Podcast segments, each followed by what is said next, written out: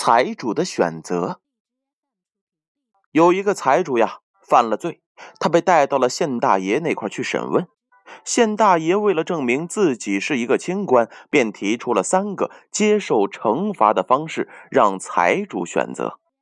第一种是罚五十两银子，第二种呢是抽五十皮鞭，第三种是吃五斤大蒜。财主既怕花钱，又怕挨打，就选择了第三种。在人们的围观下，财主开始吃大蒜。吃大蒜倒不是什么难事儿，这是最轻的惩罚了。当时他吃下第一颗大蒜时，财主是这样想的。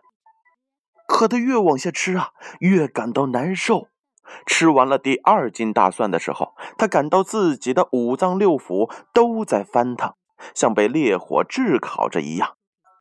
他流着眼泪喊道：“呃，我我不吃大蒜了，我不吃大蒜了，我我宁愿挨五十皮鞭。”执法的衙役剥去财主的衣服，把财主按到了一条长凳上。当着他的面把皮鞭蘸上了盐水和辣椒粉，财主看的是胆战心惊，吓得是浑身发抖。当皮鞭落在财主的背上时，财主像杀猪一样嚎叫了起来。当打到第十下的时候，财主痛的是屁滚尿流，终于忍不住痛苦的叫道。青天大老爷，啊青天大老爷，可怜可怜我吧，可怜可怜我吧，再也别打我了，罚我五十两银子吧。唉，早知道有这两项这么厉害的刑罚呀，还不如当初就乖乖的交那五十两银子呢。小故事大哲理，钱的重要，大家无法否认。但还有其他许多比钱更重要的事，其中就包括我们的健康。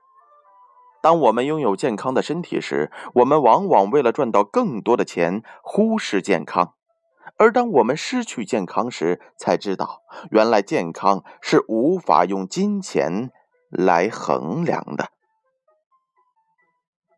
我是建勋叔叔，每天给大家带来不同的精彩故事。好了，一天的生活马上就要开始了。今天你是选择去赚钱呢，还是选择为了自己的健康厚积薄发呢？相信你已经有了自己的选择。接下来，加油去做吧。